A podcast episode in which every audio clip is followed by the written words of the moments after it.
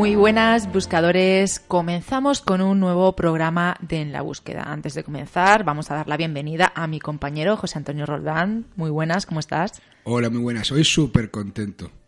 ¿A qué se debe? Porque vamos a hacer las delicias de aquellos que quieren que hagamos una introducción cortita. Sí, hoy vamos a intentar que la introducción sea más bien cortita, no porque nos hayan dicho que nos enrollamos mucho hablando, no, sino porque nos falta un poquito de tiempo hoy. Ajá. Así que, bueno, esto lo quiero aclarar, no vaya a ser que alguno de estos oyentes que nos dicen que nos enrollamos tanto, que si no hacemos más que hablar y no contamos nada, que no se han salido con la suya, que nosotros seguimos hablando igual o más. Tú sobre todo, José Antonio. Ya, ya, sobre todo cuando me cortas el micro y yo sigo taca, taca, taca, taca, taca, taca. Y dice, ah, ya ya hemos dejado de grabar.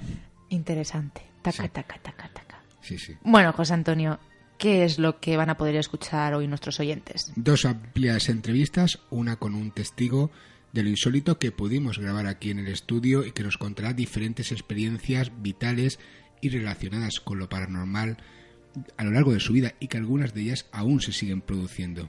experiencias que han ido saliendo mediante nos iba contando una experiencia en concreto, que es lo que suele ocurrir en muchas ocasiones, que vienen y nos cuentan una vivencia o por lo menos la vivencia que ellos piensan que fue más importante y a raíz de esa vivencia pues van contando otra serie de pequeñas experiencias que a lo mejor no tenían la intención de contar, pero al final han salido ahí o que no recordaban y cuando han contado esta experiencia lo han recordado. Claro que sí, luego tendremos a Moisés Garrido, que es un investigador y escritor de temas de misterio, que nos va a traer una persona que también le cuenta una experiencia que también es a lo largo de su vida, le van sucediendo diferentes eh, hechos denominados anómalos y él tuvo la oportunidad de entrevistarla en Huelva y me comenta ampliamente esa entrevista y escucharemos a la testigo. Pues queridos amigos, después de daros el sumario de esta semana, comenzamos con el programa.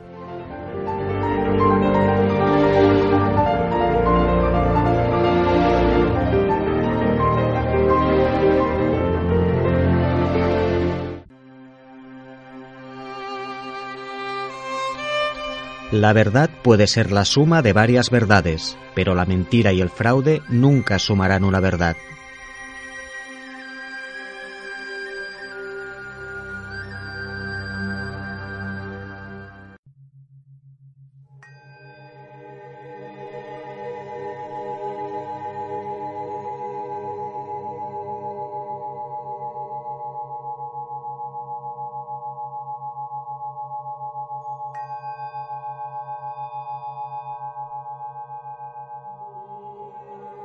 Nos encontramos aquí, José Antonio, en nuestro pequeño estudio particular, junto a un testigo de lo insólito que se ha acercado aquí a, en la búsqueda a contar su experiencia.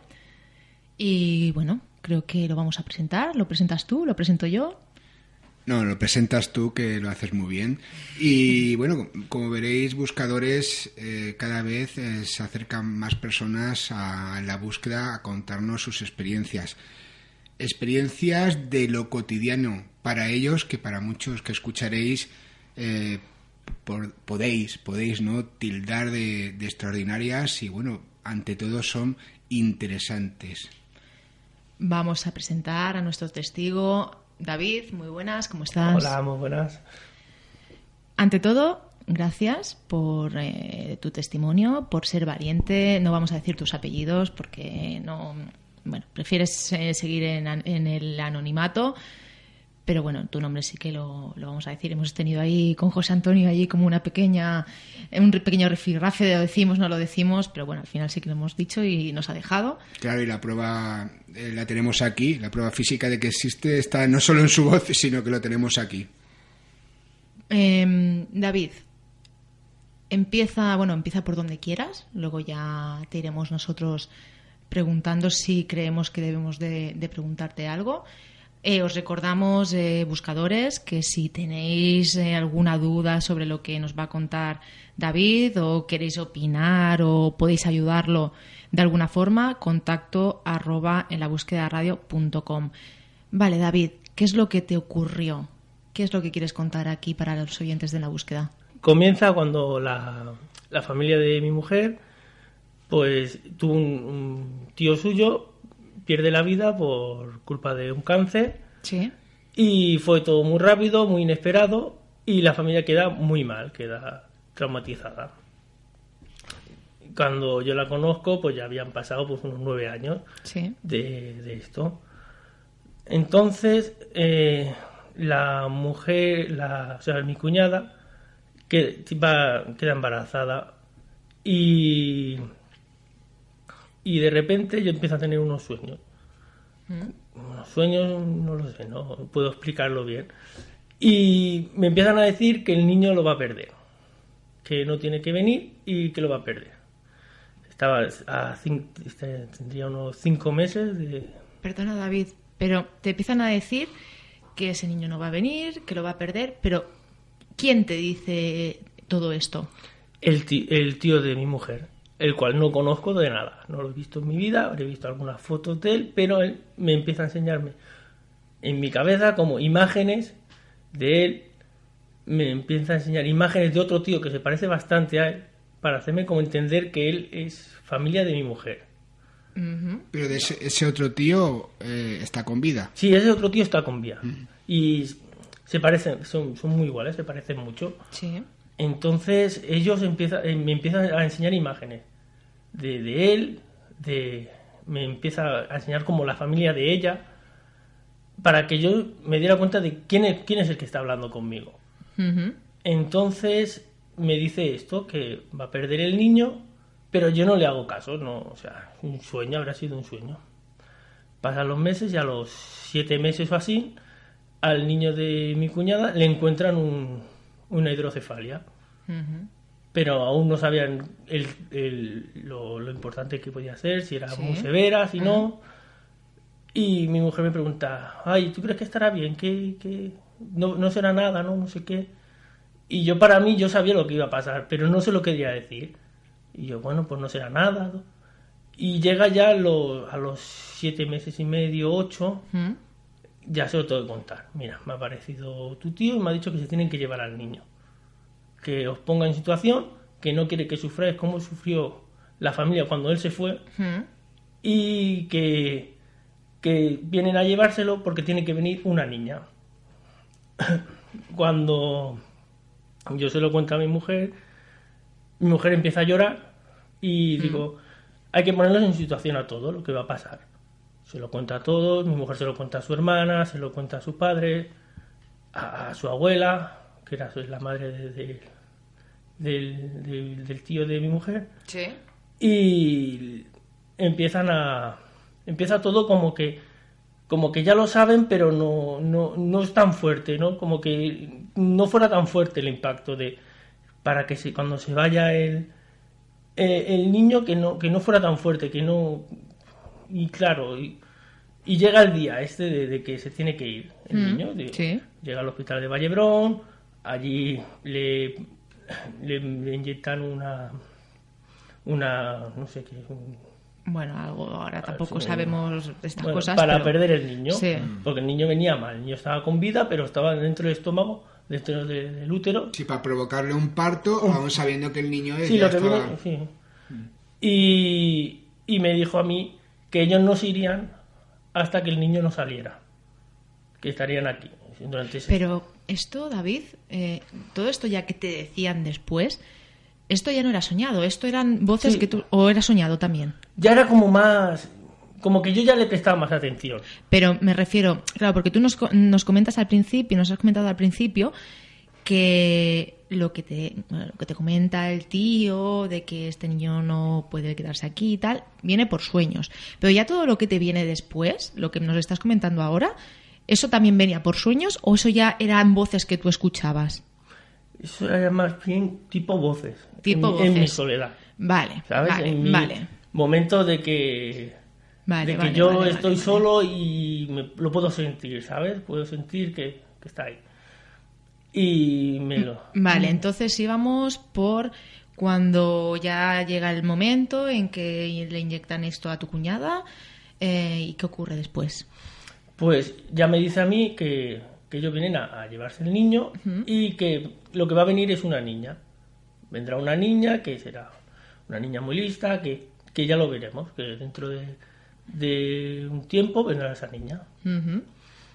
Bueno, pues nada, pues sale, sacan el niño, todo, y al poco tiempo, pues mi cuñada queda embarazada de, queda embarazada otra vez.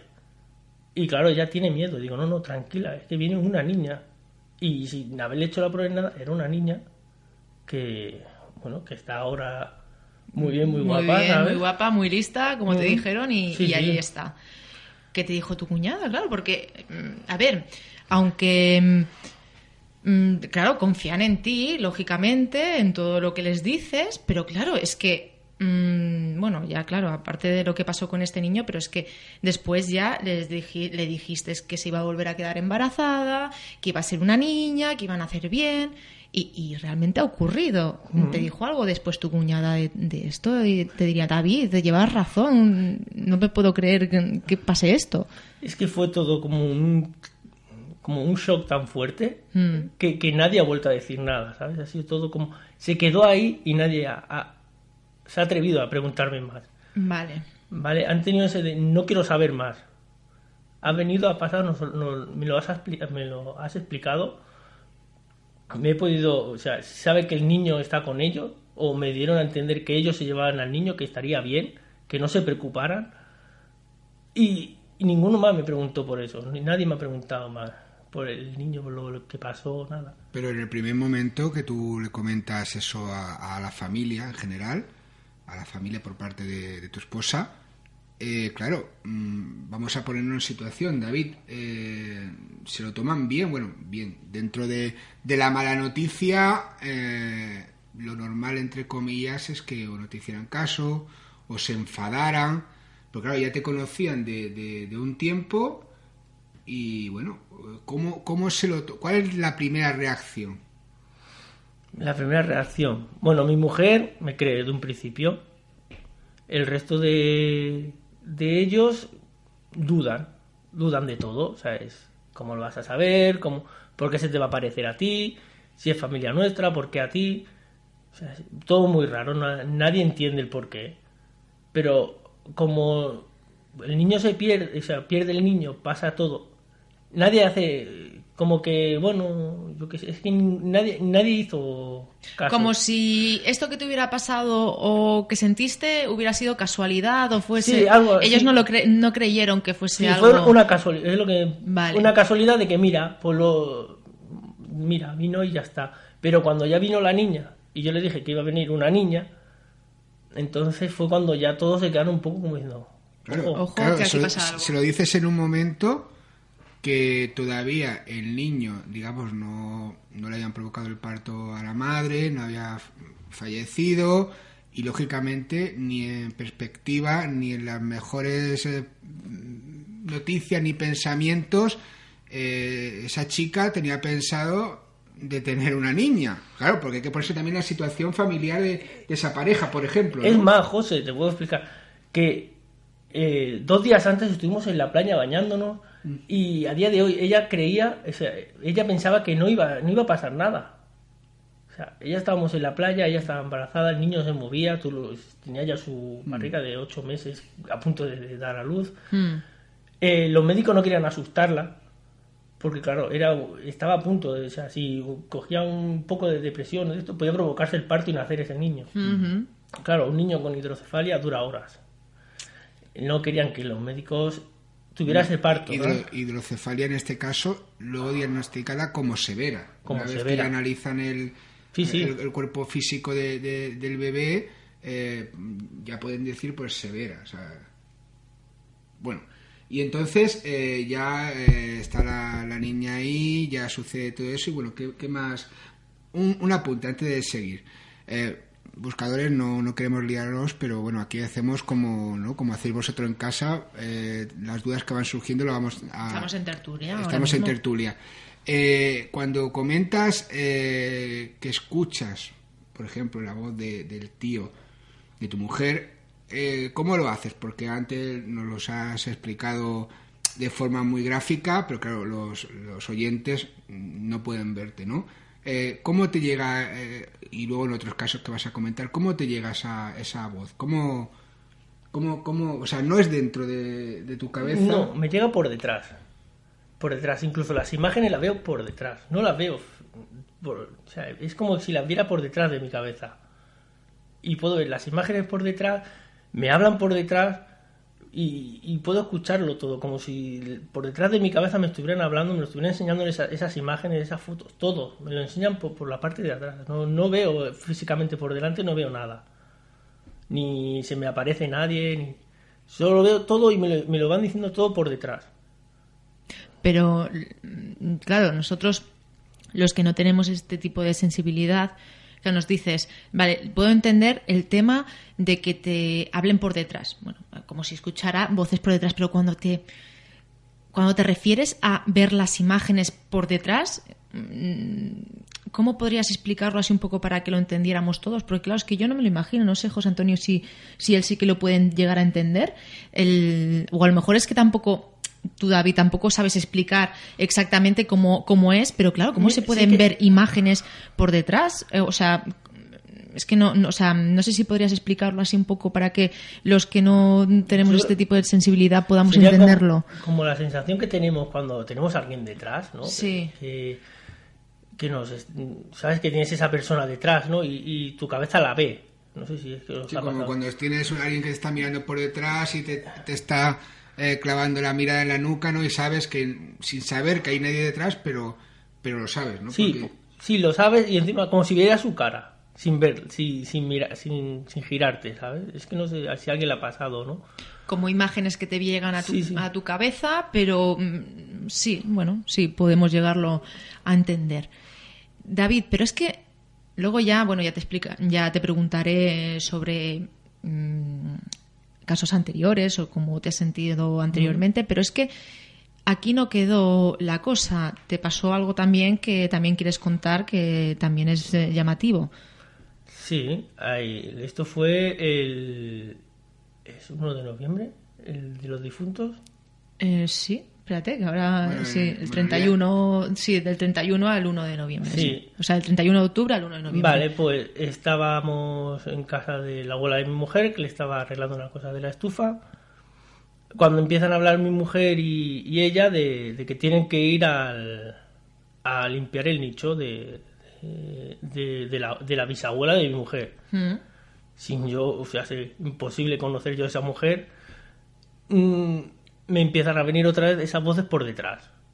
Y me dicen que cuando vaya al, al nicho a limpiarlo, que haga el favor de comprarle un ramito de, de flores blancas para llevarlas, naturales, que no sean todo de plástico. No quería plástico, tanto plástico no quería, quería un ramito de flores blancas naturales.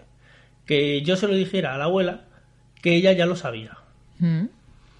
Claro, le digo, yo otra vez, le digo a mi mujer, a ver cómo se lo explico yo. Claro, me imagino que debe ser una situación un tanto... Pero bueno, de todas maneras tu mujer te entiende en Sí, este sentido. Me entiende y como que ella, la, la abuela, me, me entiende porque, no sé, me, como le pasó todo, pues ya me entiende. Sí. Y llego a ella y le digo, mira, me ha dicho que tienes que comprar un ramo de un ramito de flores blancas para llevarla al nicho. Y ella me dice, ¿tú cómo sabes eso? Si eso lo hacía mi madre, que los niños llevaran el ramito de, de flores blancas para llevárselas al abuelo. A- o sea, estamos hablando del padre de mi mujer, Mm. que se lo llevaban a, a su padre. Ah, y a su abuelo, claro. Cuando... Pero ella pensaba que eran flores, natu- eran flores de plástico. De plástico. Y digo, no, no, me ha dicho naturales. Y una tía suya dice, no, no, la, la abuela siempre quería flores, natu- flores naturales, ella no, tanto plástico no le gustaba. Claro, porque imagino que tu mujer comentó esto, ¿no? El Claro. suceso este. Entonces, claro, los familiares que sí que lo sabían comentaron lo que realmente era. Claro, entonces el hecho era de, ¿cómo sabes eso? Si ni siquiera mi mujer lo sabía, nadie me había explicado nada, la, ella ni ella casi ni se acordaba de eso, de, de la tradición esa que tenía ella de llevar flores blancas, que los niños llevaran las flores blancas. ¿Cómo sabía yo eso? Y me lo pidió ella y le digo, bueno, pues si es un deseo, me dijo que era un deseo de ella. Y se la llevamos y nada más, y, y ella Y las voces de entre, entre el tío de... Bueno, que ahora te preguntaremos, la, yo creo que la pregunta todavía después. Eh, entre el tío de tu mujer y la, y la bisabuela, cuando tú te vienen por detrás, eh, las distingues como si, por ejemplo, escucharas a Yolanda, que es una mujer, y a mí, que soy un hombre, o, no tienes esa apreciación, o, directamente tú sabes quién es, o te dicen quién es, pero no tienes esa apre apreciación de que es una, un hombre, una mujer, o, no se diferencia. Eso sí te lo puedo explicar. Cuando vienen a hablarme, siempre me vienen como, como si me vieran con una foto por delante, ¿sabes? En plan, soy este, y me enseñan la foto. Y cuando el, el tío de mi mujer me enseñó, la, me, me enseñó esa imagen de él, me enseñó una foto de él, me enseñó un parentesco de él, me dijo que era hermano de que era familia y aparecieron pues más personas detrás. Eso fue, sí, eso fue como que él estaba delante y la familia estaba por detrás de él, en plan como si él fuera el portavoz de la familia. Uh -huh. Pero la vez que vino ella sola, ella vino sola con una foto de ella y me dijo que quién era, que, que yo ya se lo dijera a la Manola, que ella ya sabía que, que era su que, que, ya lo sabría. Mm. Con que yo, se lo, yo le diga, lleva esto, ella ya sabía lo, para qué era. No tenía que decirle nada más. O sea que podemos entender que las voces cuando era el tío eran de hombre y la mm. voz cuando escuchaste. Cuando sí, te... sí, porque además el, el, tío tiene una voz ronca. Uh -huh. Y la o sea, eh, eso que te comentaba, la voz se distingue perfectamente sí, sí. que es ronca de hombre, que es de, otro, de otra tonalidad de uh -huh. voz eh, siendo mujer, eso sí que lo distingues. Sí, sí. Era la de la de la abuela era una voz de, de mujer, mujer mayor, con un acento, un acento andaluz, con sabes más como más gracia, tenía como gracia esa mujer mm. hablando. Mm. Y él era como el hombre más serio, como una voz ronca, para era como una voz potente, ¿sabes? Como que tenía fuerza. Vale, entonces esto que comentabas, de, digamos, del gracejo andaluz de, de, de, la bisabuela de tu mujer, eh, cuando te dice lo del ramo de... Por lo menos a mí esa apreciación me, me interesa. Uh -huh. Del ramo de flores, o sea, no te dice cómo es la típica película o cuando lees algo que es una voz de ultratumba te dice David, lleva el ramo de flores. No, no, o sea, con, te lo dice con, con, desparpajo como si estuviera hablando contigo. Sí, sí, como si estuviera aquí conmigo. O sea, mira, sí. oye David, a ver si... A ver si hace el favor y puedes ir y llevar esto que ella ya lo sabe. Mm. Tan fácil, que es que, como si estuviera aquí y me lo dice y no tiene que... Sin, sin querer ni asustarme ni nada, solo me lo dice. En plan, de, estoy aquí, puedes hacerme el favor de llevarme esto. Ya. Y una vez que ya se les concede el deseo que te están pidiendo, ya no mm. vuelven a aparecer. Nada más, no aparecen nada más. Los oyentes que nos estén escuchando ahora mismo, David, imagino que se deben de estar haciendo la misma pregunta que me estoy haciendo yo y que imagino que José Antonio también. Que, claro, esto te empieza a pasar, eh, son unos acontecimientos puntuales, pero esto te ha pasado solamente con, bueno, en, esto, en este caso estas dos veces, o esto es algo que te ha ido sucediendo a lo largo de tu vida? ¿Es algo que desde pequeño has ido sintiendo o simplemente han sido estos dos acontecimientos puntuales que por lo que sea eh, se han acercado a ti para pedirte este deseo o siempre es algo que has tenido contigo? Para pedirme nada, desde pequeño yo recuerdo estar en casa de mi padre y nunca me ha pasado nada así, algunas cosas raras, yo creo que como todo el mundo, pero en plan de venir a hablar conmigo, nunca. Nunca mm. han hablado conmigo, nunca me han dicho nada. Eso sí, a partir de que ya cumplo una edad, de que ya me casé, que estoy con mi mujer, me empiezan a ocurrir estas cosas.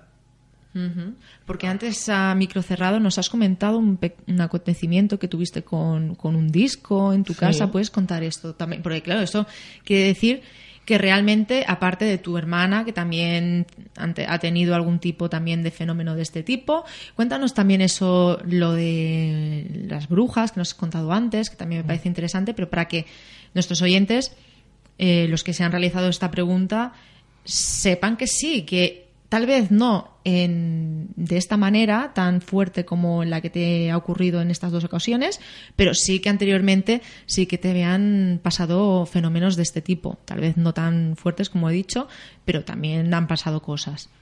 Vale, pues todo viene de familia de mi padre, según me ha explicado mi padre. Mm, Somos de un pueblo de Córdoba, mm, con un pasado de ese pueblo muy fuerte, mm.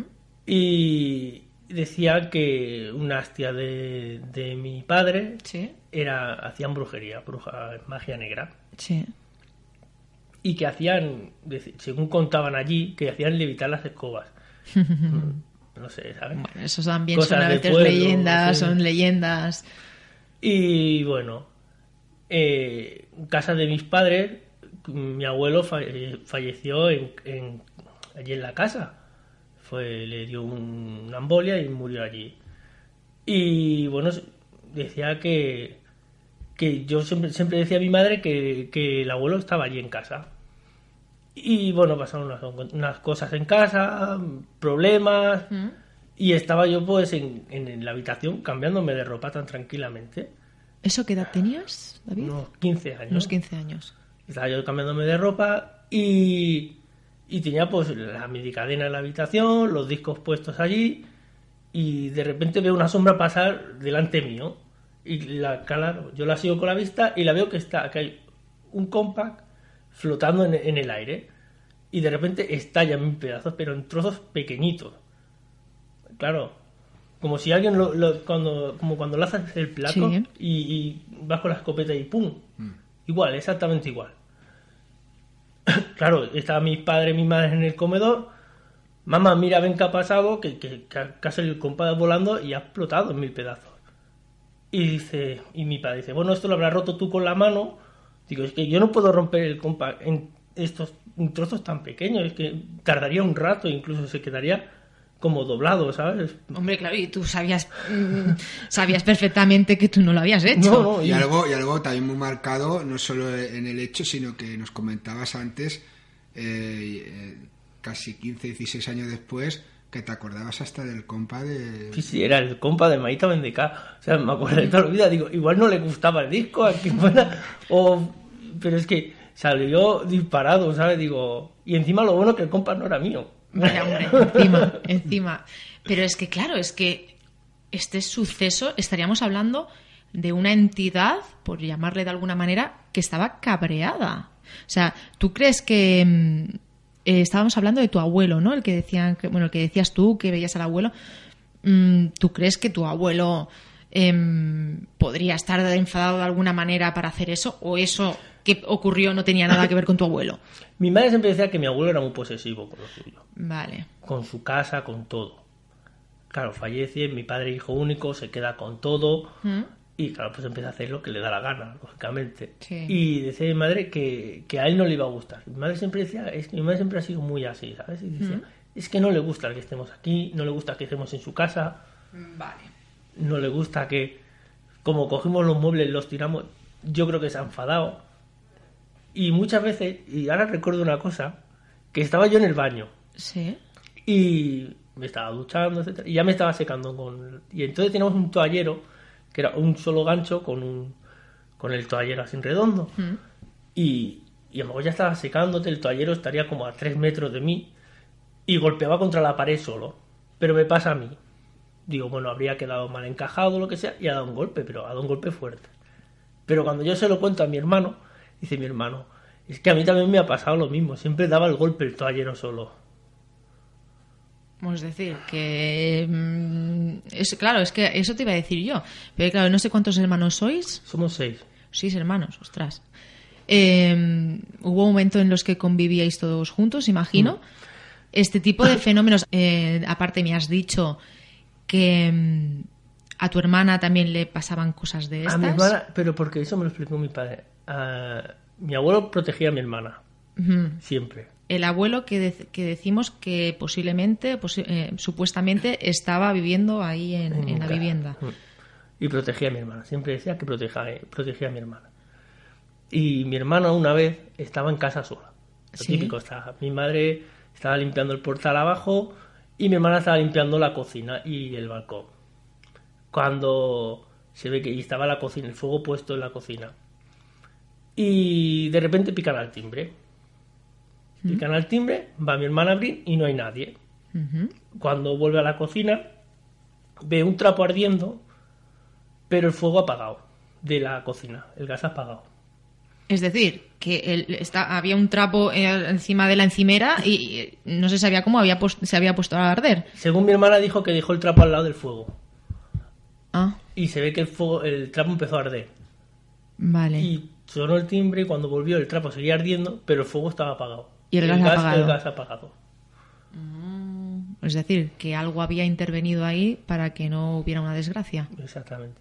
Claro, es que es lo que te iba a comentar, porque encima yo no sabía, ahora me acabo de enterar de que erais seis hermanos.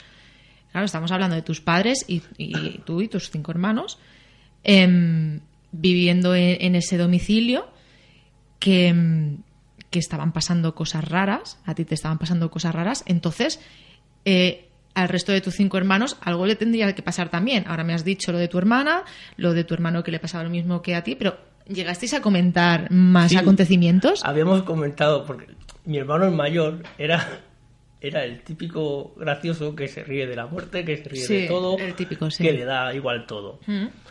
Y bueno, como nadie no, nos conoce, no me conocen así, no- en el pueblo nos llamaban los colorines. Tenemos el apodo de los colorines. Eh, entonces, mi hermano se empezó a burlar de la familia de mi padre, eh, porque había una que le llamaba la pestosilla. Bueno, mira.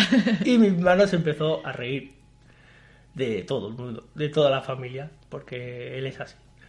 Cuando a la mañana siguiente mi padre tenía cuatro o cinco jilgueros pues, en, en el balcón. Claro, porque Colorín es un jilguero en, la parte del sur. Y cuando se levanta estaban todos muertos. Y dice, le dijo mi madre, como te vuelvas a reír de la familia, vamos a tener vamos a O sea, hablar que, tú y yo". que tu madre pensó que eso tenía que ver con lo que había hecho tu hermano. O sea, de reírse con la familia. Se reyó, se estaba en plan burla de todos, en plan, uy, ¿cómo? Porque empecemos a hablar del tema y él, pues claro, tan gracioso, empezó, pues como yo esté aquí y huele a peste, ya sé quién es, ¿sabes? En plan así, ¿no? Pues ya ha venido ella y porque huele peste, ¿no? Chistes, vale, ¿sabes? vale, sí, como riéndose un poco de la muerte de, las fenó- de los fenómenos que estaban ocurriendo en el lugar. Exactamente. Y Eh, mm, ¿Solamente a tus hermanos y a ti os ocurrían este tipo de cosas? ¿O ya llegó el momento en el que a tus padres también le ocurrían cosas de este tipo? Mi padre dice muchas veces que se había, lo había visto a, a su padre en- sentado en el sofá donde él se sentaba, cuando se levantaba por las mañanas. Y mi padre es que es muy suyo, no contaba nada. Pero que él había sentido cosas y que lo había visto, sí. Me decía él que sí. Hombre, eso ya estamos hablando de palabras mayores, David. Estamos hablando de que no queda en, en, en escuchar algo, en el que un ropero de contra la pared, no queda en el que, bueno, a ver, es un acontecimiento importante lo del fuego porque podía haber pasado una desgracia, pero estamos hablando ya de que tu padre eh, estaba viendo a su padre eh, de forma física. Mm. Increíble. Pero te dijo en alguna ocasión tu padre o comentó en alguna ocasión, aunque como estás comentando es eh, parco en palabras a la hora de explicar este tipo de experiencias, te dijo que cuando vio a su padre que lo vio como, como él estaba allí o, o le dijo algo, lo miró, interactuó de alguna manera con él. Según mi padre, mi padre y él no se llevaban muy bien. Y mi padre tiene una forma de ser muy, muy bruta. Y decía que si- a lo mejor estaba yo en la cama y lo escuchaba hablar, y lo escuchabas hablar solo. Y le decía, ¿tú qué haces aquí? ¿Qué haces aquí? Tu padre hablando con alguien. Con alguien él solo. Y mi madre decía, ¿con quién estás hablando? Es curioso.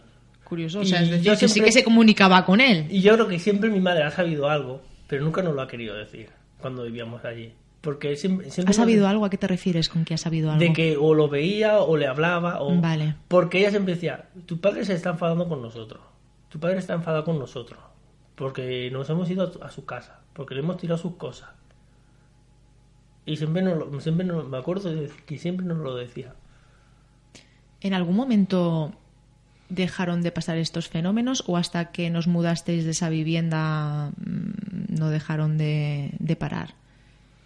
iba a temporadas había temporadas que pasaban muchas cosas y temporadas que no pasaba nada que Vale. estábamos tranquilos y no pasaba nada Em, no sé si tu familia sigue viviendo allí, están aquí, No, estáis todos aquí. No, vendieron el piso y ya no. Ah, es decir, que aquella vivienda ya, Ya se está. vendió y ya no... Pero amigos míos estar en casa y bajarse persianas solas y verlo ellos y decir, oye, que se ha bajado la persiana sola, me voy de tu casa, ¿sabes? Eso, eh, estamos hablando de Córdoba, no estamos hablando de la que vives ahora. No, cuando yo vivía aquí en Ah. Barcelona, con mis amigos, A ver, nos estamos La- liando. No, no, la casa que estaba comentando es aquí. en- Aquí. Ah, vale, yo No, pensaba que estábamos hablando de No, Córdoba. no, Uy, no, madre no. mía, buscadores, No, ¿cómo a estoy? ver, no, a ver, la- lo de Córdoba era, digamos, la familia por parte de, Sí, de padre, sí. que había ahí unas tías que antiguamente se comentaba Vale, que eso. te pido que perdón, estaba yo, me estaba confundiendo ya ahora. Estamos, estábamos hablando de, de un piso de aquí de Barcelona. Sí. Vale, vale, vale, vale. O sea, estaban tus amigos y, y, y incluso tus amigos veían fenómenos en... en- mis amigos lo veían. Esa, ver, estar allí, tenía, tenía el piso y fuera tenía como una terraza. Ujú. bastante muy grande. Y, y había una parte que estaba techada, que tenía sus persianas y tal, y la otra parte era descubierta. Y siempre que venían mis amigos nos íbamos allá afuera. Siempre nos íbamos fuera porque no molestábamos dentro. Y estar sentados en un sofá que había y bajarse las persianas de golpe, pero, pero de una sola vez. ¡Pum! Y hacer mis amigos, me voy para mi casa. Pero claro, en este caso ya no estaríamos hablando de que fuese un, fe- un fenómeno que te ocurriera solo a ti. Estaríamos hablando de, de algo que podía ser visto por los demás, que no es en el caso de lo que nos has contado de tu, del tío de tu mujer y de... No, no tiene nada... No o sea, tiene nada que ver, o sea, No, Claro. incluso, incluso hasta, digamos, el carácter eh, positivo o no de, de la experiencia en el sentido de que, de que el mensaje inicial que comentaba de tanto el tío como la bisabuela de su mujer era eh, que haga esto, que haga lo otro, va a pasar esto. Aunque era algo negativo en el caso de, del tío de, de su mujer, pero en realidad era algo positivo, porque está diciendo va a pasar esto con el niño, pero no os preocupéis porque vendrá una niña, era algo... Sí, sí, era algo positivo para preparar a la familia. Claro. Para, porque él- cuando él falleció, la familia lo pasó muy mal. Y no quería que otra vez volvieran a pasar y estuvieran otra vez mal, pensando. Lo pasó fatal la familia. Pasaron nueve años y seguía pensando en él como si se hubiera ido eh, fue- ayer, ¿sabes? Cada día pensando en él. Y, y claro, iba a pasar otro acontecimiento malo y quería prepararlos a todos para que no pasara, no lo pasaran mal. Fue en plan, oye, como si, en plan, me, ayúdame, que no quiero que lo pase mal mi familia, no quiero que sufran más. Quiero que sepan que yo estoy bien, que, que no pasa nada. Y desde entonces, la, la abuela no, no, no lo ha pasado tan mal pensando en, en su hijo que se fue, y la familia no ha pensado tanto porque, como que le di la sensación de que sabe que están bien, que, que, que están allí, que, que un día nos encontraremos y, y estaremos todos, que, que no pasa nada. Em, David, te voy a hacer una pregunta. Entonces, después de todo lo que a ti te ha ocurrido, de lo que ocurría en este piso, lo que te ocurrió con el tío, con, con la abuela, mm, ¿tú crees que hay un más allá? Yo creo que sí. ¿Tú crees que sí? Tiene que haber algo. Después de todo lo que has sentido y lo que has vivido, ¿tú crees que hay un, hay un más allá? Tiene que haber algo. Tenemos que ir a algún sitio. No sé cómo, pero iremos a algún sitio y estaremos y, y- y estaremos todos juntos allí. Y bueno, la pregunta de, bueno, tú estás diciendo lo que tú piensas, sobre todo en base a tus experiencias, pero por lo que puedo ver, y ahí ya voy a insistir en lo mismo, eh, tanto en el aquí como en el allí o en ese más allá, eh, seguimos manteniendo un poco el carácter que tengamos aquí, ¿no? Tan- eh, me refiero al tío de, de tu mujer, a la bisabuela y a tu abuelo. O sea, el carácter que tenían aquí en vida lo siguen manteniendo allí, Sí, sí. Por, por lo que tú cuentas. Un abuelo tuyo muy posesivo, que lo mío es mío, o sea, soy mi familia, pero lo mío es mío. Ujú. Estando aquí, en cuerpo y estando allí. Hombre, es que, José Antonio, perdona que te interrumpa, es que mm, ya lo he dicho en alguna ocasión, que es que ¿por qué tiene un fallecido si realmente existe un más allá? Claro, porque David sí que cree que hay un más allá por todas las experiencias que ha tenido, pero personas que como yo eh, no han tenido este tipo de experiencias, mm, no nos podemos plantear el si existe un más allá, pero claro, lo que sí me puedo plantear es si un familiar mío aquí en vida es de una manera, porque tiene que cambiar si cruza un más allá, porque una persona buena se tiene que volver mala o al revés. Claro, tiene que ser tendría que ser lo mismo. En este caso, en las experiencias de David, tanto a su abuelo como, su, como el tío de su mujer, como a bisabuela, eran tal como eran en vida. Es que si no, claro, alguna vez eh, que nos han explicado alguna experiencia, ¿no? Dice, sí, era mi abuelo, pero luego hacía tal y era malo y, en, vida era bueno. ¿Por qué? Entonces esto me, me está diciendo que o no es su abuelo o que ahí pasa algo raro. No, también porque, bueno, el, concepto de bien y mal es del aquí y del ahora. Esa persona, eh, yo que quería hacer hincapié que esa persona, o en este caso esas tres personas, en ese más allá o donde estén, siguen actuando exactamente igual. O sea, es la esencia la siguen manteniendo igual eh, en el aquí hmm. como en el allí. Eh, David, mm, vuelvo otra vez a tu hermana, porque eso que me has dicho de que tu abuelo la protegía, una vez que ya os fuisteis de esta vivienda, eh, ¿te ha comentado algo tu hermana? Si ha sentido a su abuelo o a vuestro abuelo, si le ha ayudado en algo o, algo así? No, nunca más. Nunca más. Desde que. Ella dice, siempre me dice que, que sí, que él, que, que ella está, que siempre le está protegiendo, pero que mm. no, que como que con ella no le va a hacer ni asustarla ni nada, que está siempre con ella, no. Pero no sabéis la razón, es decir, porque claro, si él estaba tan enfadado, ¿por qué con tu hermana? Porque era la única niña. Ah, bueno, ya me imaginaba que tendría que, ver algo de eso, que era la única niña y que por lo que sea, pues que... Y con mi, padre, con mi padre se enfadó mucho porque mi abuelo le puso un piso para ella y claro, seis hijos, económicamente solo trabaja mi padre, tuvo que vender el piso. Y... Hombre, eso tampoco es justo, me imagino. claro, pero le, como que le obligó a mi padre a vender el piso porque somos seis, tenemos que comer. Hombre, claro, a ver y ya mañana ya, ya se verá. Ahora mismo es... Y como que dice, sí me decía mi hermana, yo sé que el Yayo se ha enfadado porque me ha vendido mi casa, porque era mi casa. Bueno, pero son cosas que tienen que, mm, que hacerse y, se hacen. David, eh, José Antonio, no sé si tienes alguna alguna pregunta más para David. Bueno, muchas preguntas, pero el tiempo es el que es y el programa pues eh, tiene el espacio temporal del aquí y del ahora. Eso sí que tenemos que ceñirnos, Yolanda. Sí, bueno, pero yo creo que nuestros buscadores, porque estemos un ratito más hablando con, nuestro testigo, no se van a enfadar eh, ni nada. Prefieren escuchar a nuestros testigos que escucharnos a nosotros, ya lo sabes, en los comentarios nos lo dicen. Bueno, de todas maneras, los buscadores saben que quien manda en la búsqueda eres tú. O sea, que tú, dices si seguimos, si no seguimos.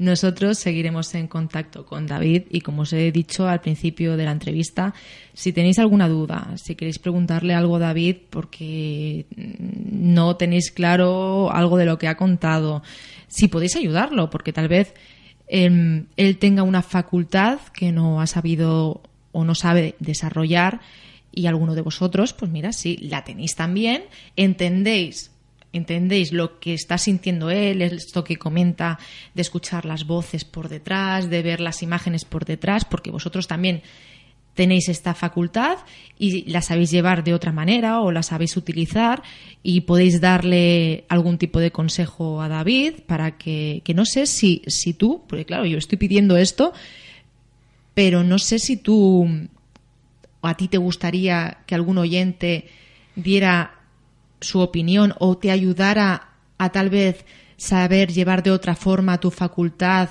o a poder utilizar tu facultad. No sé si a ti te gustaría. Hombre, pues sí, porque la verdad es que voy un poco perdido. La gente me dice, pero es que son cosas que me pasan, todavía no, no entiendo nada, no es... O sea, las cosas me pasan y, y es algo como nuevo para mí, no, no lo entiendo, no llego a, saber el por qué me pasa, la forma que es, si lo puedo potenciar más, si puedo hablar, interactuar más con ellos, que no tengo ni idea. Mm. Tengo que decir que a micro cerrado nos ha dicho algo, otra cosa, que no, no vamos a comentar eh, en el micrófono, a no ser que José Antonio quiera. Nos ha dicho un par de cosas de, de la madre fallecida de José Antonio, eh, que le había dicho precisamente esta mañana, ¿no? Has sentido algo y, y, nos lo has dicho a nosotros. Y tengo que decir que sin saber nada y sin haberla visto nunca ni nada, has acertado bastante. O sea que algo, algo hay ahí, David. Eh, como decía, y como tú también nos has comentado, que sí que quieres aprender a utilizar este tipo de facultad, si alguien que nos está escuchando sabe cómo hacerlo y puede dar algunas pautas a David, o simplemente porque tengáis algún tipo de, duda, contacto arroba en la búsqueda radio.com.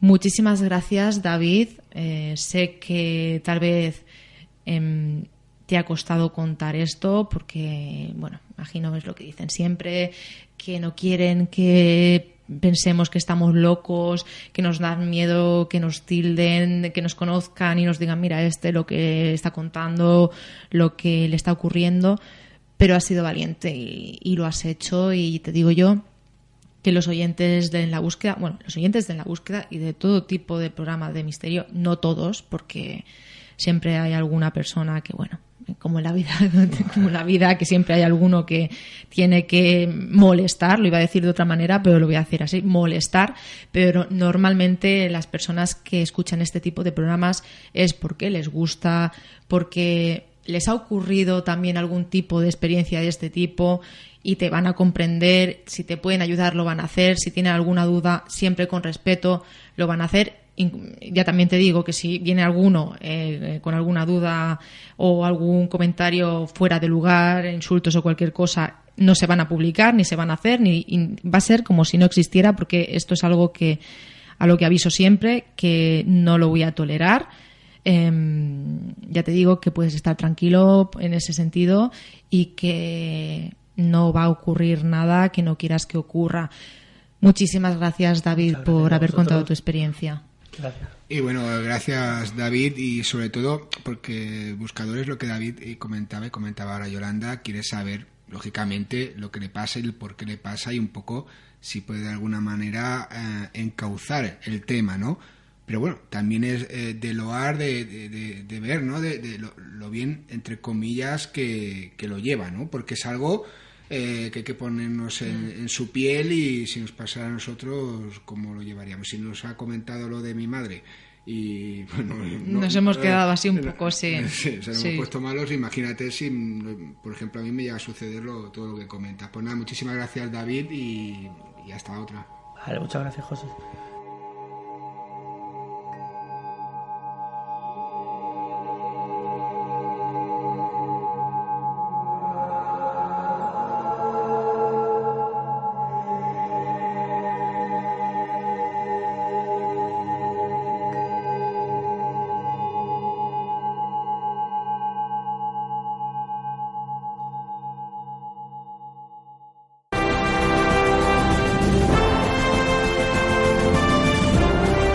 Cuéntanos tu caso, comparte tu experiencia con nosotros. Ya no estás solo, ya no estás sola.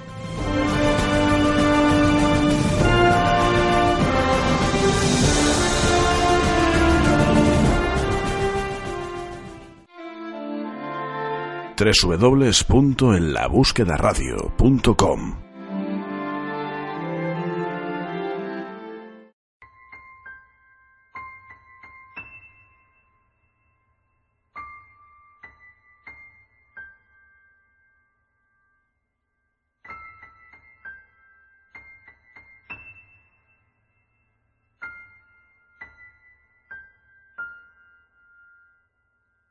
Y como os hemos venido diciendo a lo largo de estos eh, programas, de esta nueva etapa de En la Búsqueda, ya lo hacíamos en la primera etapa de, En la Búsqueda, que, bueno, el testigo es el protagonista del misterio.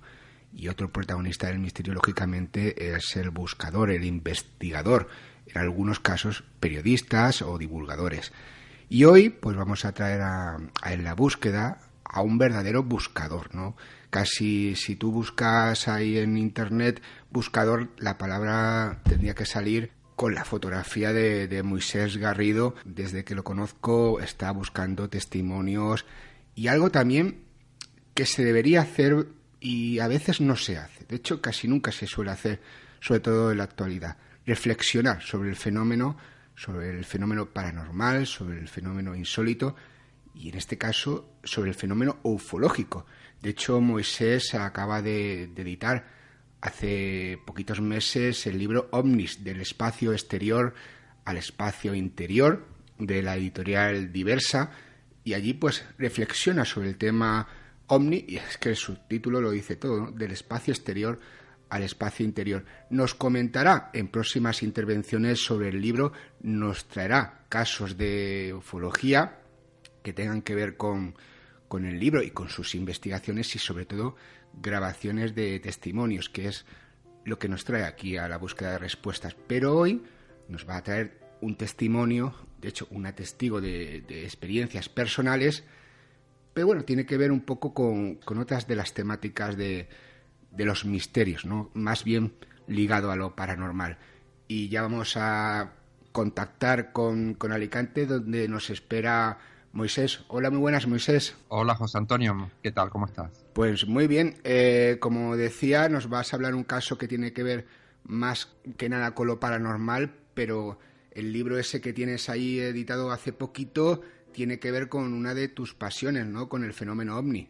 Pues sí, la verdad es que el fenómeno ovni, como bien dices, es una de mis pasiones, es uno de mis temas favoritos desde que comenzó mi interés, muy, mi temprano interés hacia el mundo de lo inexplicado, de las anomalías, y yo tendría 16 o 17 años cuando empecé ya a interesarme seriamente por el tema ovni y a recoger los primeros testimonios, a leer los libros de los pioneros, de gente como Antonio Rivera, Jacques Vallée, M. Michel, y así poco a poco me fui eh, fascinando por este misterio que, que yo creo que a día de hoy sigue siendo uno de los enigmas más importantes con los que se ha enfrentado la humanidad. Y que, bueno, como, como comentaba al principio, mm, tendríamos que volver un poco a lo que tú acabas de decir, ¿no? A esos orígenes eh, donde esos libros se reflexionaban más, como tú eh, has hecho en, tu libro, ¿no? Porque en algunas ocasiones, y bueno, en este caso, incluso yo el primero,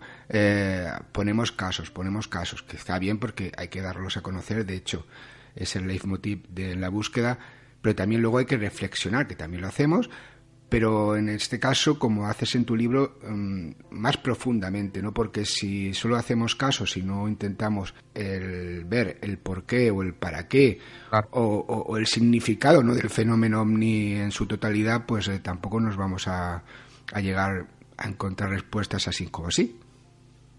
Claro, los testimonios son muy importantes y tú lo sabes muy bien, ¿no? Yo lo he dicho muchas veces, sin testimonios no tenemos ufología ni parapsicología. Ambas materias se nutren de casos, pero de poco sirve eh, recoger un testimonio si luego no sabemos examinarlo o interpretarlo. Y hay que hacer mucha reflexión sobre estos casos, por qué se producen, por qué a determinadas personas le pasan estas historias.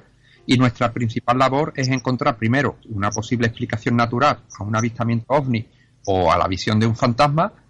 Eh, los testimonios, en ese caso, y yo creo que estamos de acuerdo, son sinceros la, la mayoría, no son eh, personas que mienten deliberadamente, por lo menos un alto porcentaje de testimonios yo considero que son auténticos, pero eso no significa que sean infalibles.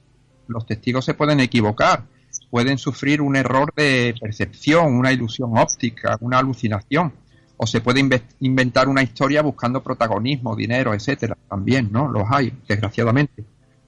Por tanto, la misión del investigador o del divulgador debe ser primero eh, em, adquirir unos conocimientos previos de muchas materias, documentarse muy bien y estar capacitado para el tratamiento de esa información.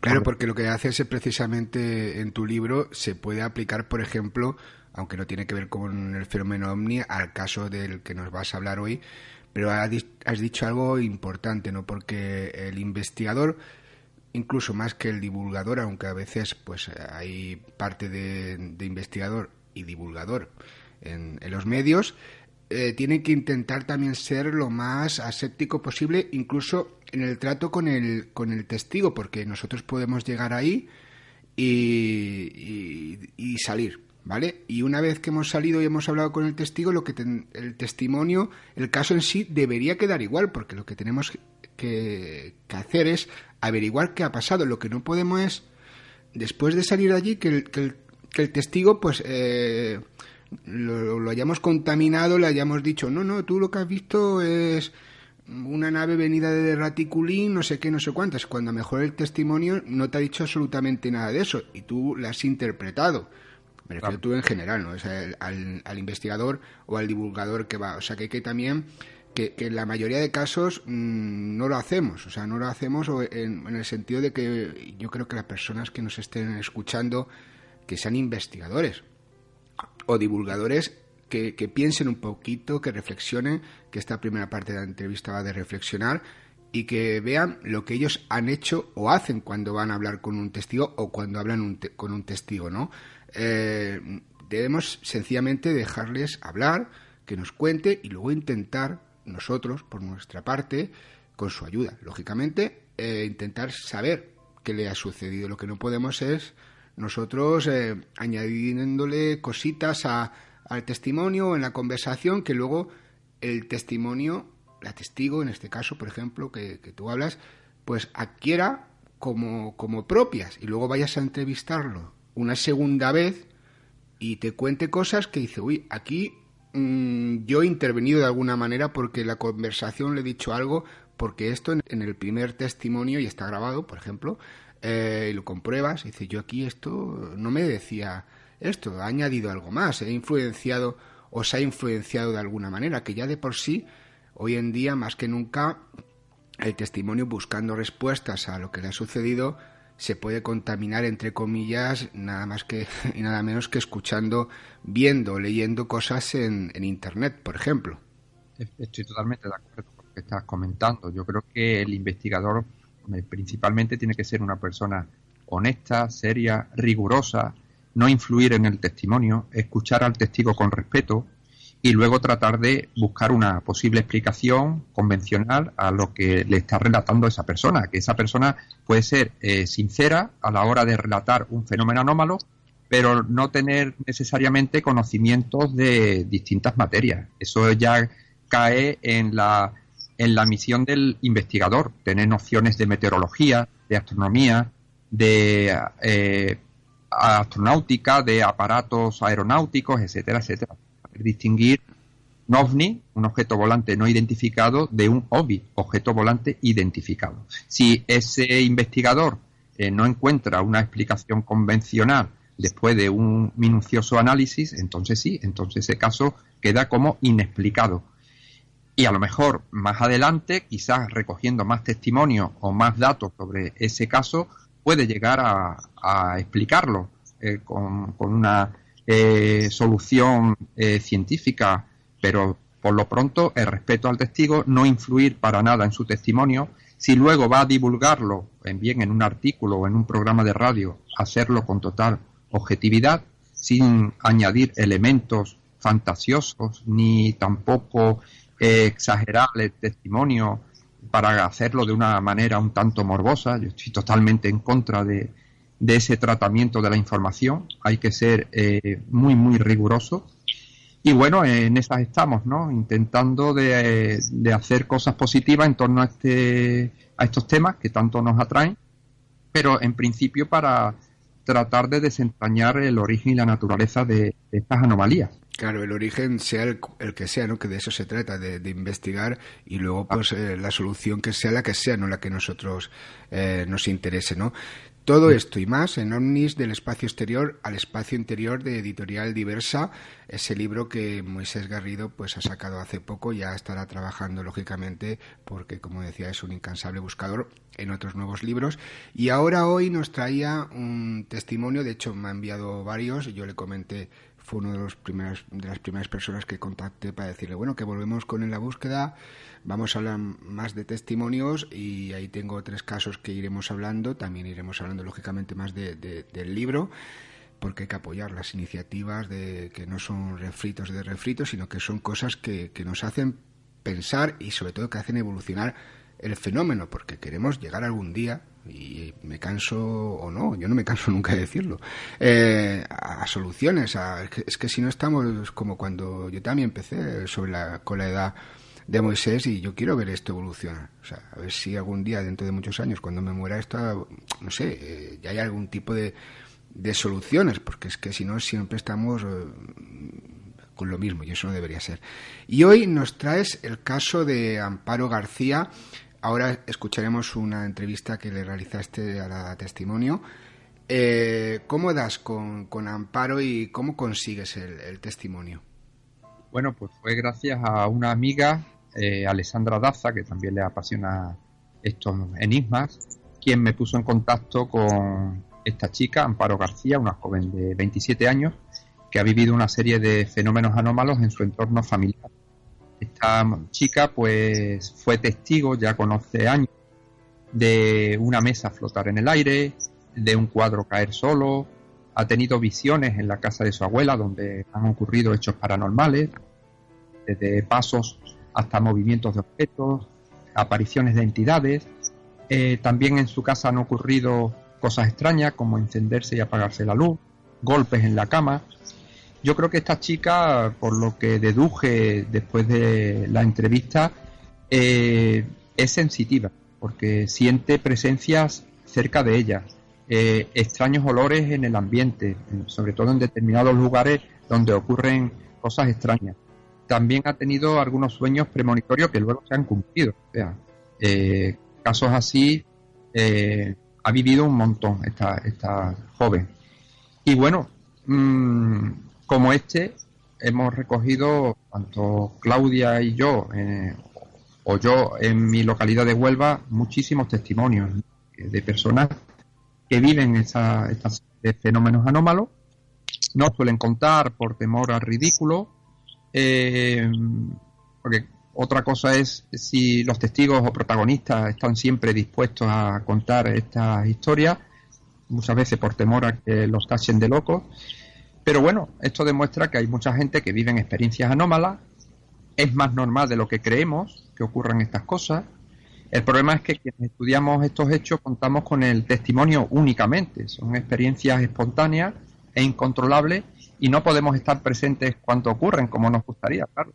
Claro, y la mayoría, como tú dices, eh, es muy difícil que, se den cuando uno está ahí y siempre son a posteriori.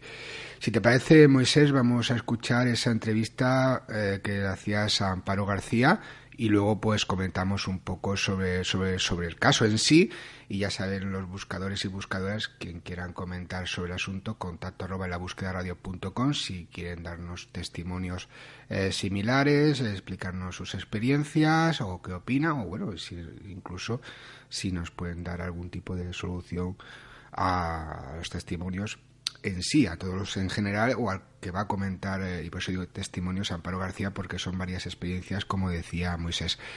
Moisés, vamos a escuchar esa entrevista que le realizas a Amparo García, ¿vale? Muy bien. Nos encontramos con Amparo García Prieto, de 27 años, que ha tenido una serie de experiencias paranormales a lo largo de su vida y nos las va a relatar. Bueno, Amparo, cuéntanos cómo comenzaron por primera vez esas experiencias anómalas en tu vida? ¿Cuándo pues recuerdas tú que comenzaron? Pues bueno, cuando tienes más uso de razón, ¿no? Que tú empiezas a escuchar a tus primos, a tus tíos, a ver cosas en la tele y a relacionar lo que no es normal lo que tus ojos estás viendo. Pues no sé cómo empezar a contarte, porque, bueno, mira, para empezar, un día fuimos a casa de mi tía y, y mi tía siempre ha tenido este tema de... ha tocado el tema de magia y... ¿Te le gusta esos temas? exactamente. Pues una de las veces nos quedamos mis dos primas y yo, que casi siempre me han pasado cosas con ellas dos. Y estuve una vez en su casa, estábamos tranquilas y de repente estaba, había en el pasillo había varias habitaciones y una de ellas nunca se podía entrar. Un día mi tía dejó esa puerta abierta y vimos como una mesa redonda, chiquitita, estaba flotando en el aire. Y claro, obviamente tú ves eso y lo que hace es correr, cierra la puerta y corre y nos fuimos a un dormitorio, al dormitorio de mis primas, cerramos la puerta y escuchamos que, se caía un cuadro de la pared, ¡pum! Al rato escuchamos la llave de la puerta de mi tía entrar, salimos obviamente y el cuadro que se había caído estaba otra vez en el mismo sitio en la pared. Mira los pelos, es que no es mentira porque se me ponen los pelos de punta y, eso te puedo decir que tendría 11 años. 11 años, eso es lo que recuerdas ya de más antiguo que te ha ocurrido. Luego dices que visiones o apariciones o esa casa que os daba miedo, que era de tu abuela. De mi abuela, sí, todavía vamos. Los siete nietos de ella, ¿no? Sí. ¿Os ha dado miedo ese sitio? Es el, dormitorio de ella. ¿Sentíais algo? Sí, es una como una energía, ¿no? Porque además cuando estábamos nosotras, yo dormía en esa habitación, pues teníamos dos camas, la de mi abuela y la mía, y a ciertas horas de la noche la piel se te pone, se te eriza la piel, empiezas a tener frío, estás nervioso, no, no terminas de conciliar el sueño y empiezas a escuchar pasos, eh, empiezas a mi abuela que ya es mayor a hablar al aire, a discutir y y cuando pasa unas horas de la madrugada de la noche ya vuelve otra vez toda la normalidad y ya puedes descansar, que ya no escuchas nada. ¿Y haya ocurrido algo paranormal en ese sitio? ¿Algo extraño? ¿Ruidos? ¿Apariciones de seres? Pasos, se escuchaban pasos por la noche. Bueno, yo de pequeña tenía una muñeca y esa muñeca le, le, quitaban las pilas o tú sabes que y esa muñeca empezaba a hablar sola. ¿Sola? sola. funcionaba. y la mala muñeca te decía una frase y esa frase la decía cuando, cuando se le están acabando las pilas. Eh, ah, ¿Por qué me pegas si yo te quiero a ti mucho? Y de repente la muñeca dejaba de sonar y, ya está. ¿Y tú has tenido visiones, algo de seres? ¿Tú has visto algo? ¿Has tenido la capacidad de observar algo extraño? Yo, bueno, yo es que lo que he sentido a lo mejor es que algo hay al lado mío. Ajá. La, sensación de una presencia, ¿no? Olores que tú lo notas o cuando entras en una casa la energía como que se empieza a, a subir, a bajar, como cuando hay tensiones de luz. Premoniciones también dices que has tenido. Sí, en sueños. Ajá. Que luego se han cumplido. Sí. O, o presentimientos que después han, han sido reales. Ajá. Pasa que es un poco complicado explicar. ¿Has hecho espiritismo alguna vez? ¿En la Ouija o algo de eso? Nada, ¿no? Además le tengo mucho respeto porque te digo que lo he vivido desde muy pequeña y a mí mi tío, mi tía me ha concienciado mucho que cuando juegas con la magia no esperes que no tengas nada consecuente. Claro, Entonces una vez que tú entras ahí, pues... ¿Qué otras cosas más recuerdas? Pues no hace mucho, hace un par de años. Eh, estaba en casa de mis padres y una prima mía, que es la, mi prima desde pequeña, que es en la casa de mi abuela. Sí, sí. Madre. Pues esta prima mía lo dejó con su pareja y como estaba mal me, me, pidió que si me podía se podía acostar en mi dormitorio conmigo y le dije que sí y a partir de esa noche yo empecé a tener eh, pesadillas con muertos, con calaveras y había una muñeca, yo tenía una muñeca que era muy bonita. Pues esa muñeca a X horas de la noche se, se caía y... ¿Lo cojo? ¿Lo tengo yo? Bueno, si quieres. Ah, bueno, el caso que una de las veces, pues fueron pasando los días y empezamos a salir, yo empecé a salir con mi prima, nos fuimos a dar una vuelta y cuando volvimos para casa, eh, la muñeca que siempre estaba en la estantería, esa noche estaba debajo de la cama que era imposible de que se hubiera caído. Mira, si se cae, pues cae en el suelo, delante de la estantería, no debajo de la cama. Bueno, pues la cojo, digo, ah, esto ahora ha sido mi perra, que se ha puesto a jugar con la muñeca, que nunca lo hace, pero tú siempre intentas pensar en que ah, esto ha sido la perra que se ha puesto a jugar y la ha dejado debajo de la cama. Pues volvemos al día siguiente. Bueno, esa noche otra vez vuelves a tener tus las pesadillas. Al día siguiente nos vamos otra vez la muñeca en el, suelo. Y vaya tela la muñequita que está todo el día en el suelo. Pues a los pocos días, a las pocas noches, mi prima nos dos nos, dormimos en el mismo colchón porque ya estábamos viendo que eso no era normal. Pues mi prima empezó a tener frío y a mí al ponérseme la piel de, de gallina. Y digo, yo me voy de aquí del dormitorio. Pegué un salto, me fui al dormitorio de mis padres, que también estaba allí mi hermana. Y a los 10 o 15 minutos se escucha la muñeca caerse de la estantería. ¡Pum! O sea, y ya ahí nos dimos cuenta de que eso no era normal. Hay algo, la pe- mi perra se ponía a gruñir a las 3 de la mañana, la, se encendían las luces, eso ya cuando... Eso en tu casa. En mi casa, cuando ya iba más, mi, ma- mi hermana eh, tenía pesadillas también, no podía dormir con la puerta de su dormitorio abierta porque decía que había alguien que le encajaba la puerta y empezaba a darle al teclado del ordenador. A mí, me a mí me encendía el ordenador y se ponía la música sola, es que eran muchas cosas. fenómenos así físicos, de, Sí, sí, físico. Sí, sí, la cama temblaba, daba golpes en el cabezal de la cama.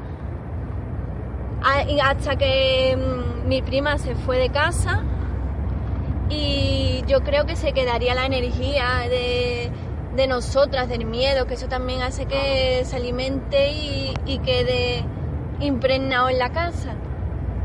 Pues tuvo mi hermana un sueño que había una, una niña con el pelo largo, como, como si tuviera un camisón y con el pelo rizado y morena.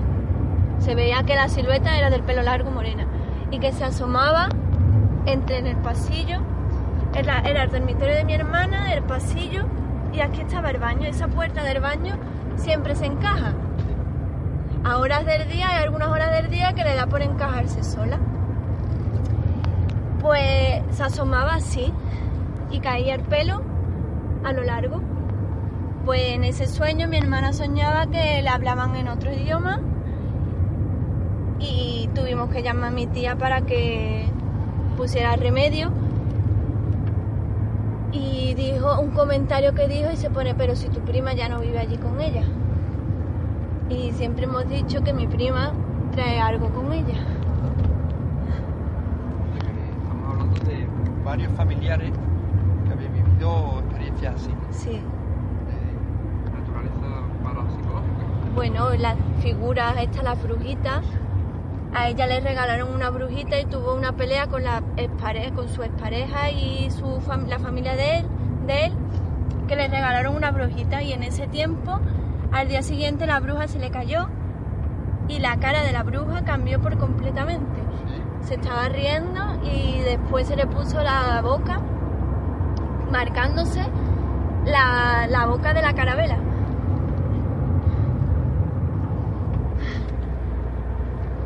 La, bueno, tuvimos que ir a enterrarla porque estuvimos leyendo y que lo mejor era enterrarla para que desapareciera cualquier tipo de... Maleficio de algo. Vamos, no hemos sido los únicos que lo hemos visto porque mi novio cuando estuvimos allí ese verano, él durmió, estuvimos, estuvieron mis padres de vacaciones y él se vino conmigo a mi casa. Y a la, antes de acostarnos, nos- mi casa es de dos plantas, de casa de mis padres.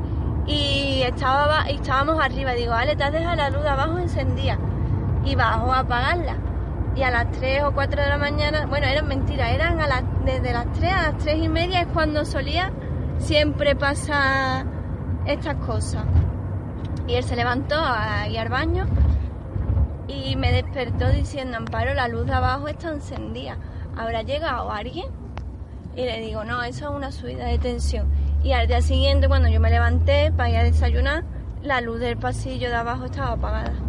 Eh, no sé más que contarte. Eso digo que siempre me mantengo un poco al margen. Porque cuando me viene, me viene muy fuerte. Y, y en las premoniciones sobre temas trágicos o Sí, sobre mm, cualquier otro tema. cuando tengo eso, yo lo digo como si fuera un presentimiento. Yo a mí me entra, me entran nervios, muchos nervios, y de moment, al momento me acuerdo de una persona, se me viene el nombre de una persona, y, y la llamo. Oye, ¿cómo estás? Pues mira, y me han pasado, me ha pasado muchísimas veces, me desamparo, de verdad me das miedo. No te acuerdes de mi cariño. Pues muy bien, Amparo, muchas gracias por contar esa serie de cosas extrañas que te han pasado en tu vida, ¿vale? De nada. Yo encantada de, también de contarte. Muchas gracias.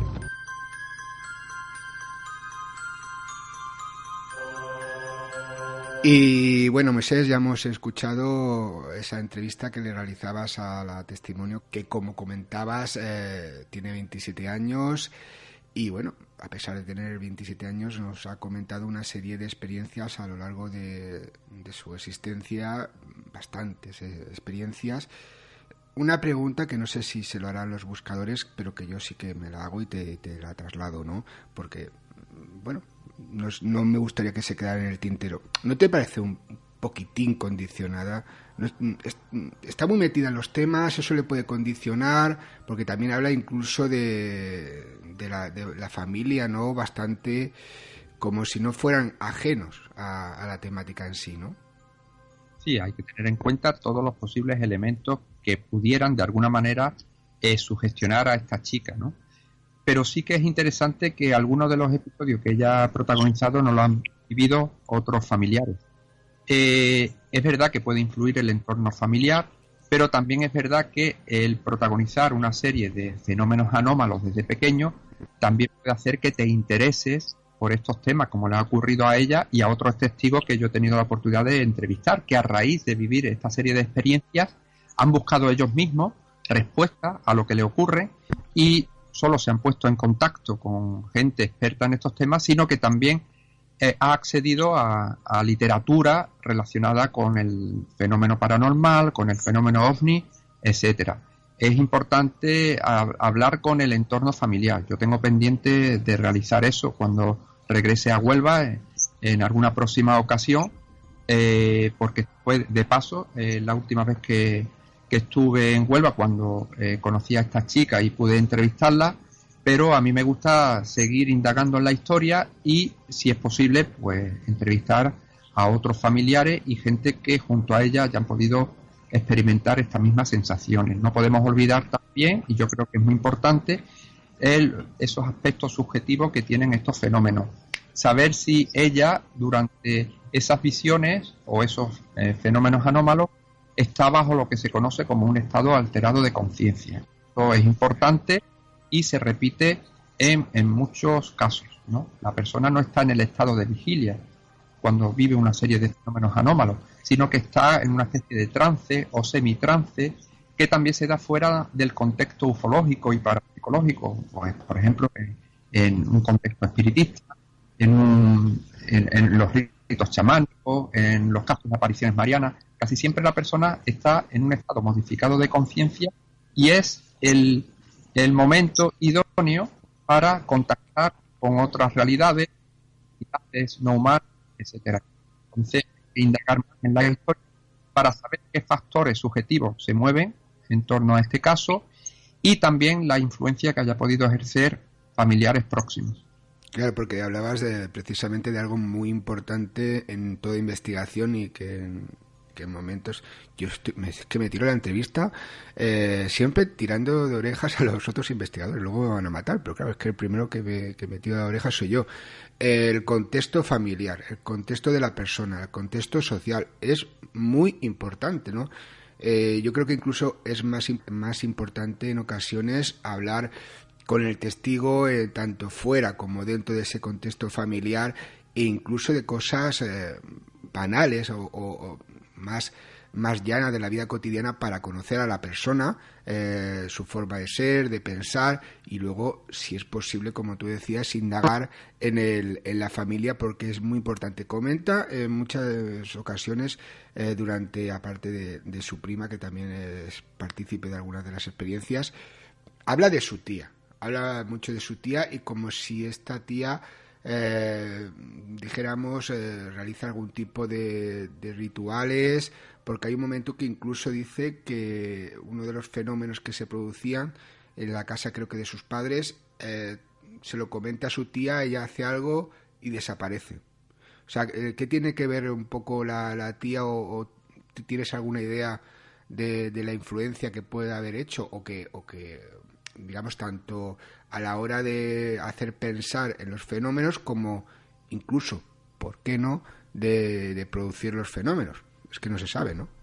Claro, en ese aspecto hay que indagar más y me gustaría, claro, contactar con ese familiar suyo para saber de alguna manera ¿eh? en cuanto a este tipo de rituales, qué conocimientos tiene, eh, si ejerce alguna influencia sobre su sobrina, etcétera, etcétera. Por eso digo que es importante también cuando uno va a investigar un caso, eh, seguir mm, con ese caso, no dejarlo en una única entrevista, sino volver meses después, hacer un seguimiento de esa persona, de su entorno familiar y recoger el mayor número posible de datos. Eso es muy importante y como hemos dicho, sin influir para nada.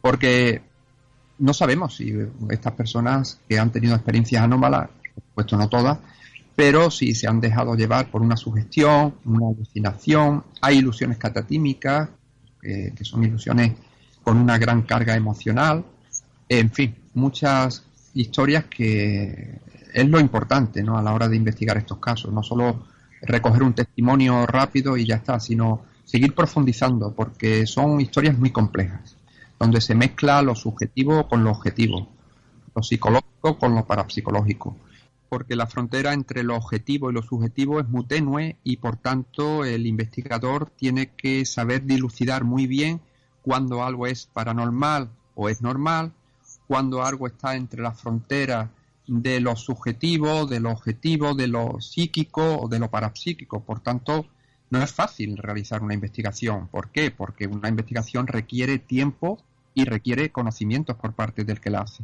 Claro, y sobre todo, por ejemplo, en este caso eh, es una primera toma de contacto, como hoy gracias a las tecnologías por, por Facebook, por email, por teléfono, por Skype. Luego, si se tiene la gran suerte, como tú en esta ocasión, de, de entrevistar al testimonio en persona, pues poder hacerlo, luego poder conocer a los familiares, hablar con ellos.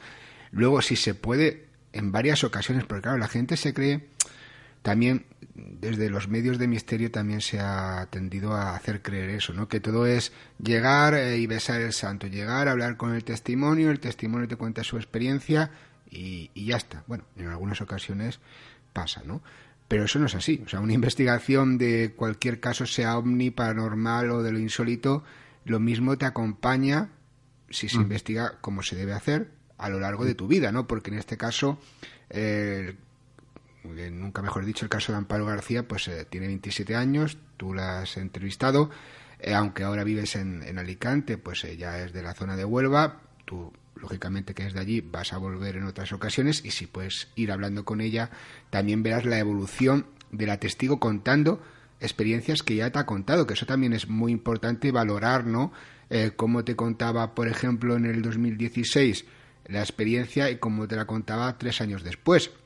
Efectivamente. A, ver, si, ha, añadido, no ha añadido, o, o cómo también tiene que ver mucho la evolución mm, de la persona en sí, ¿no? A la hora de explicar o incluso de, de, digerir el fenómeno, ¿no?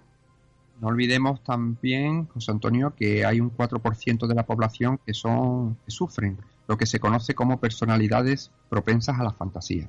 Son personas honestas que te cuentan una serie de historias que ellas creen que la están viviendo realmente, por tanto no estamos hablando de fraudes conscientes o deliberados, sino de fraudes inconscientes, personas que creen estar en contacto con seres del más allá, con extraterrestres, que viven episodios parapsicológicos en su casa y luego todo esto nace en su imaginación por tanto, investigar un caso paranormal, sea el que sea, requiere tiempo y requiere muchísimos conocimientos por parte del que realiza la investigación. Yo me gusta mm, ir también al sitio exacto donde la persona afirma vivir esos episodios, sean paranormales o ufológicos. Ir con la persona y que me cuente en el lugar de los hechos cómo le ocurrieron esos fenómenos. Y también me gusta realizar pruebas de carácter parapsicológico, cartas Zener, por ejemplo. Yo he hecho a muchos testigos eh, experimentos con las cartas Zener para ver si tiene alguna facultad eh, de carácter extrasensorial, eh, ya sea telepatía, clarividencia, premoniciones, y en algún caso en concreto me lleva una grata sorpresa. Claro, todo, todo es parte de esa, de esa investigación que, está más allá de, no es una simple, no, pero de una simple entrevista, ¿no? Todo es un proceso que hay que llevar, en el caso que tú comentabas, que tienes eh, y que, hay que tener el investigador una cierta formación y cuando no se llega esa formación que uno tiene, porque uno es una persona y no puede saber de todo, si supiera de todo, pues no estaríamos aquí, ¿no? Estaríamos, yo qué sé, como siempre digo, ¿no? En la NASA o incluso más allá sino se hace como hace Moisés, como, como hago yo mismo, como hacen los investigadores, eh, contactar con personas que saben de, esa temática en concreto, grandes profesionales, que también hay que quitar un poco, y tú bien lo sabes, eh, ese, no sé, esa fábula de que, por ejemplo, los grandes científicos no quieren saber del tema o si le consultas algo eh, pues no te hacen caso. Yo, por ejemplo, en diferentes investigaciones he contactado con especialistas y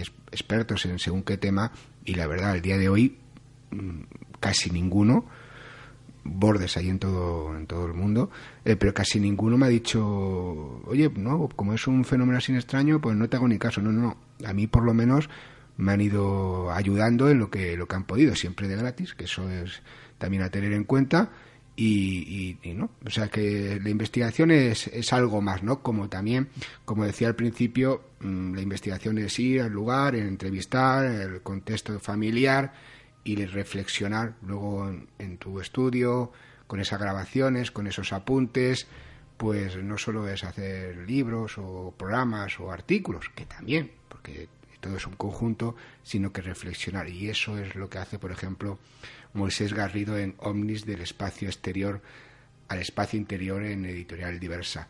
Hemos hablado de tu libro, que es de Omnis, hemos traído un caso de lo paranormal. Ya la gente de los buscadores se hacen la idea de que Moisés pues investiga de todo un poco, aunque también lógicamente es muy apasionado del tema Omni, y te agradezco enormemente tus investigaciones, el traernos hoy aquí a En la búsqueda del caso de Amparo García y en próximas ocasiones pues ya hablaremos de casos Omni, un poco más en profundidad de, tu libro y de tus investigaciones y ya también eh, que venga un día como hay tiempo, ¿no? que venga Claudia y también nos comente esas investigaciones conjuntas que, que, hacéis y bueno, la que también hace ella, que también es una gran buscadora. Muchísimas gracias, Moisés, por estar aquí en la búsqueda. Pues gracias a ti, José Antonio, un placer. Hasta la próxima. Un abrazo.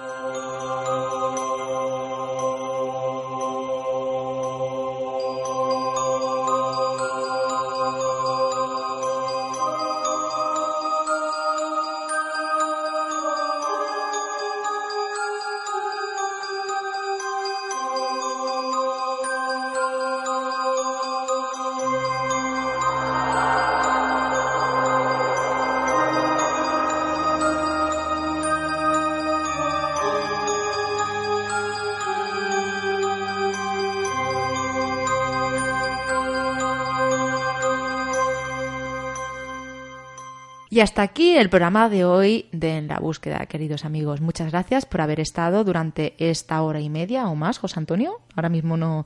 más o menos. Según más por donde se escuche, es hora y media o más.